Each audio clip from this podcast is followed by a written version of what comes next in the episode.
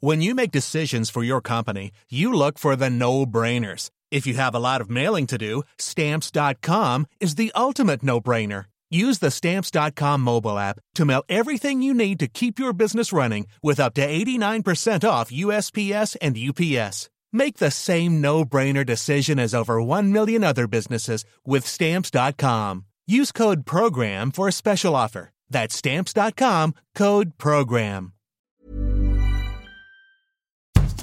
Bonjour et bienvenue dans Podcasting, le podcast quotidien d'actualité du Grand Sud-Ouest. Chaque jour, suivez-nous à la découverte de l'information régionale avec des journalistes du territoire. Je m'appelle Juliette Chénion.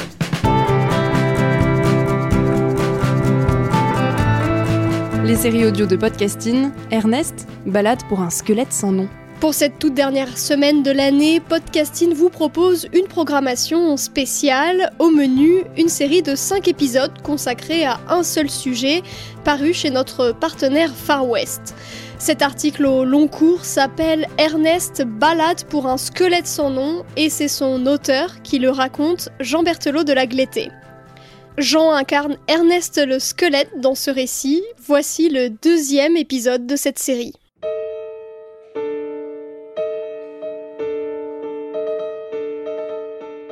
Or donc, je ne serais pas Ernest? Ah, ce n'est pas moi qui le dis, hein, mais depuis 2011, un certain Bernard Aumasson, ce passionné d'histoire et de généalogie francilien, qui a de la famille dans les environs, assiste cet été-là, en 2011 donc, à la projection du film consacré au squelette Ernest, au sein même du château, dont le propriétaire n'est autre que le maire actuel de Saint-Pierre de Frugy, Gilbert Chabot.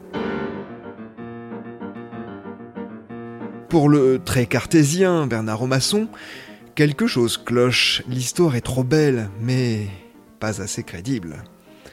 Il entreprend des recherches longues et fructueuses qui l'amènent à démonter une grande partie de la légende. Il pointe les approximations, les erreurs du récit de Valérie, le journaliste du courrier du centre.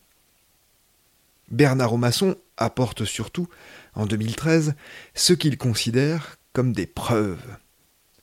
Ernest Pagnon de Fontaubert a été assassiné le 26 février 1862, près de Cave City, comté de Calaveras, État de Californie. Une enquête de la justice du comté, deux articles parus dans la presse locale, un acte de notoriété signé par ses amis californiens et un acte de décès certifié par le consulat de France à San Francisco en constituent des preuves incontestables assure le généalogiste. Et oui, souvenez-vous, Ernest, avec sa sœur Ernestine, était parti au Far West.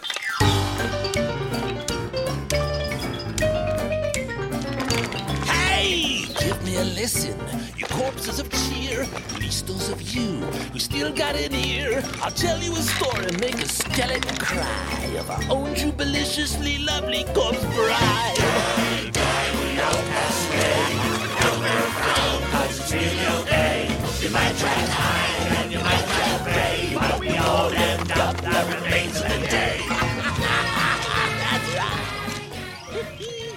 À ce stade, il faut quand même que je vous rappelle en deux mots la chronologie des événements. 1843, Arthur fait construire une petite maison à quelques dizaines de mètres de la demeure familiale des Pagnons de Fontaubert. C'est la maison où mon squelette sera retrouvé.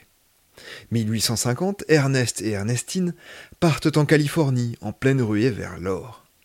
1862, Ernest est tué ou serait tué en Californie. 1865, Ernestine revient d'Amérique. 1867, Ernestine meurt. 1913, mon squelette est déterré.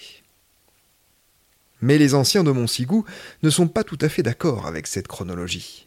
Pour eux, Ernest est bien rentré avec Ernestine en 1865 et il a été assassiné par son frère Arthur. Cette mort en Californie, dont on leur dit qu'elle est corroborée par des preuves, ils n'y croient pas. Alors a-t-il pu trouver la mort là-bas? Baliverne, répondent les gens du village. Vous traitez nos anciens de menteurs. En substance, on répond à Bernard Aumasson qu'il était très facile d'organiser sa disparition, en s'étant troublé du Far West et de produire des preuves qui n'en sont pas pour échapper un créancier par exemple. En tout état de cause, ces preuves, incontestables ou non, ne plaisent pas du tout à une partie du village. Certains n'hésitent pas, un jour, à tenser vertement un proche de l'historien qui vit non loin de Montsigou, l'incitant à cesser de raconter des conneries. Je cite bien sûr.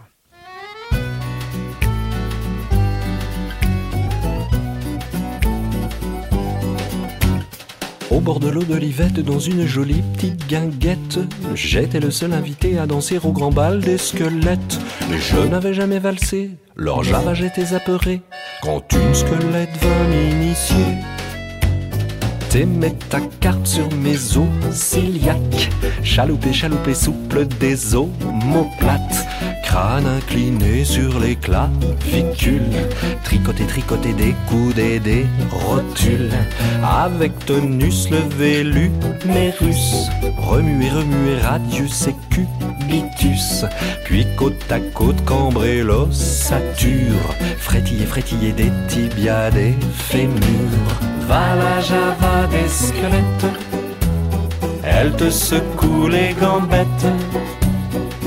Les beaux os qui cliquettent, qui cliquettent, à l'heure où se lèvent les chouettes. Claquette Alors l'affaire en somme s'envenime, et la gendarmerie intervient. Elle déploie même les grands moyens. C'est son institut de recherche criminelle à Cergy-Pontoise qui en février 2016 s'empare de mon squelette pour un examen approfondi. Mais en avril, deux mois plus tard, donc c'est la stupeur.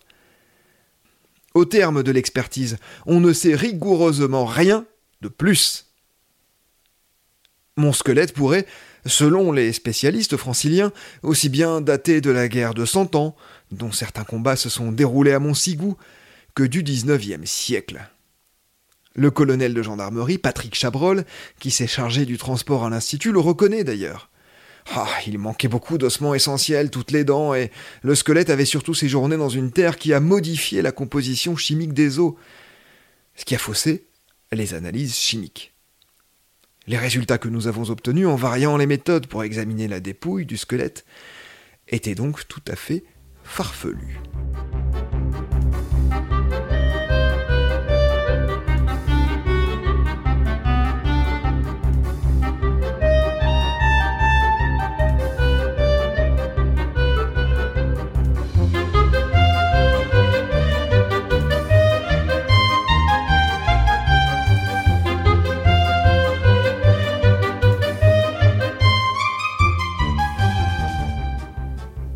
Dans ces conditions, c'est presque impossible de se faire un avis.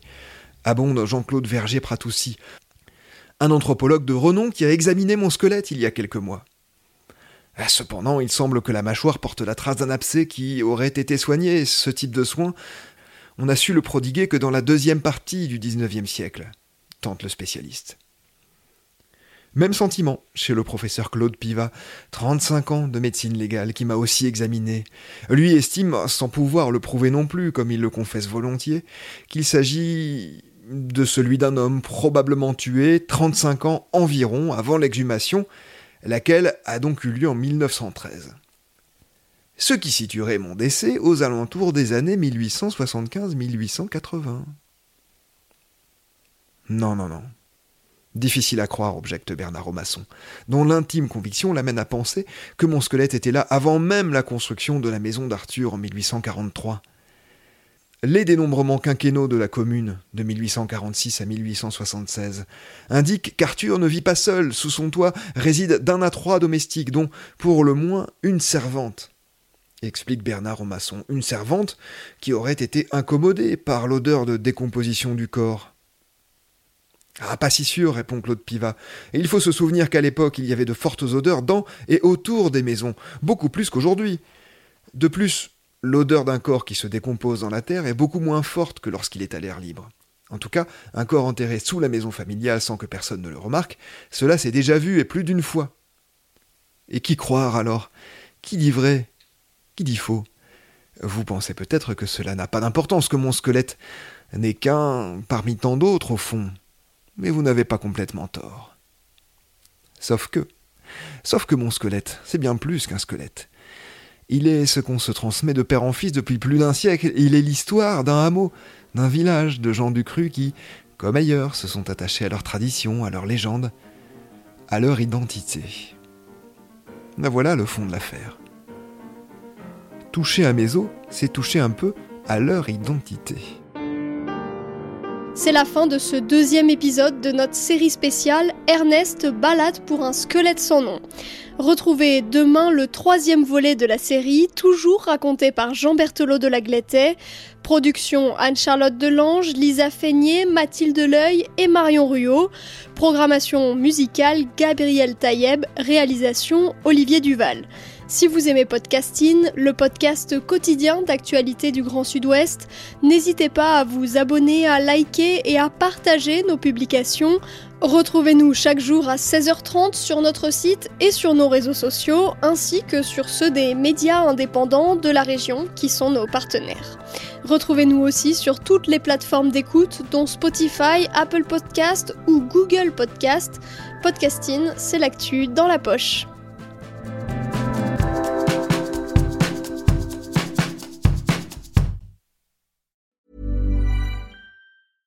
Hey, it's Paige DeSorbo from Giggly Squad. High quality fashion without the price tag. Say hello to Quince. I'm snagging high-end essentials like cozy cashmere sweaters, sleek leather jackets, fine jewelry, and so much more. With Quince being 50 to 80% less than similar brands. And they partner with factories that prioritize safe, ethical, and responsible manufacturing. I love that. Luxury quality within reach. Go to quince.com slash style to get free shipping and 365 day returns on your next order. Quince.com slash style.